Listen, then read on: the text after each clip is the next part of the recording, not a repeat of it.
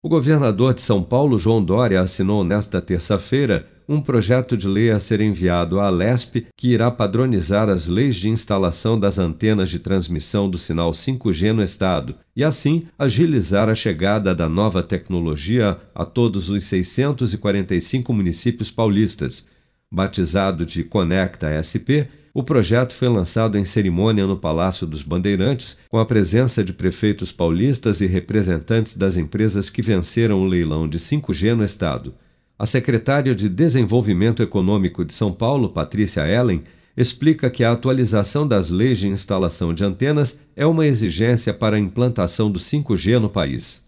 Com o leilão, é, que houve agora dia 4 e 5 de novembro, há uma regra clara que serão priorizadas as cidades que têm a lei das antenas atualizadas.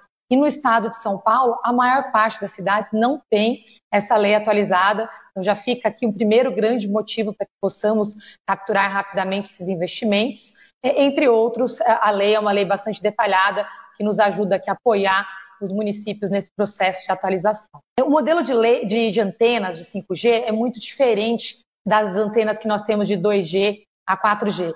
Essas antenas grandes, tradicionais, elas precisam de um tipo de licenciamento ambiental muito mais complexo, por exemplo. Nessa nova lei e na minuta que nós colocamos, já há, por exemplo, uma isenção de licenciamento para antenas de pequeno porte. Isso facilita muito o processo, porque nós vamos precisar, nas contas, é, de 5 a 10 vezes mais antenas para essa migração de 4G para 5G. Os municípios com menos apoio técnico, eles vão ter uma desvantagem muito grande para receber recursos, porque eles vão ter menos condições para preparar sua legislação e não vão ter acesso aos investimentos. Então, esse projeto de lei, ele já nos ajuda a combater desigualdades regionais de imediato, porque no pior dos casos, o município já pega o projeto base e já utiliza para poder ter acesso aos recursos. A Anatel definiu datas diferentes para que o 5G comece a funcionar no país. Nas 26 capitais e no Distrito Federal, o início da operação está previsto para julho de 2022.